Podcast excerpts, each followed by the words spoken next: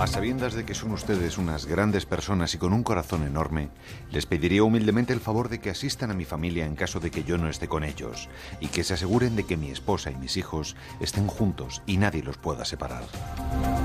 Este es un fragmento, de Roberto López Herrero, de la angustiada carta que un joven residente en Chicago, joven hispano residente en Chicago, ha enviado a sus profesores de la Universidad de Psicología, donde ya ha terminado sus estudios, Carta que nos han hecho llegar aquí al programa a más de uno.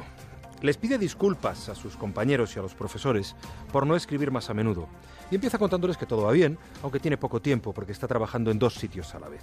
Les cuenta también que sus tres hijos están sanos y que se están adaptando bien a los programas bilingües en los que estudian. Pero luego les confiesa que está aterrado. Escribe textualmente en esa carta que, repito, nos ha llegado al programa.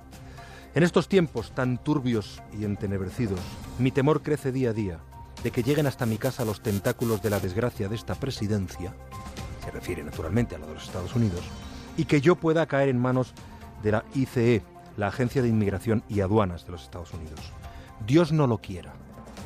Me da miedo, llegando al terror, dejar desprotegidos a mi esposa y mis hijos, dejarlos en la desesperación y la incertidumbre que les ocasionaría mi desaparición repentina. Me da miedo y tristeza pensar que podría dejar sola a mi familia si me llegaran a agarrar las redes de inmigración. El hombre les confiesa, y vuelvo a leer textual, me devastaría dejar a mi esposa sola y con la desesperación de no saber a quién acudir. Sin embargo, hay algo que me mataría y es que mis hijos no estén con su mamá porque también la deporten a ella o incluso que los separen a los tres. El joven cuenta a los que fueron sus profesores que entre la comunidad hispana corre el rumor de que están empezando ya a detener y deportar inmigrantes. No es solo un rumor, ¿eh? ya se ha convertido en noticia en las últimas horas.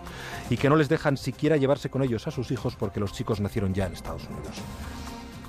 El exalumno se despide asegurando que no hay un rayo de esperanza en estos días nublados e insiste en que velen por su familia.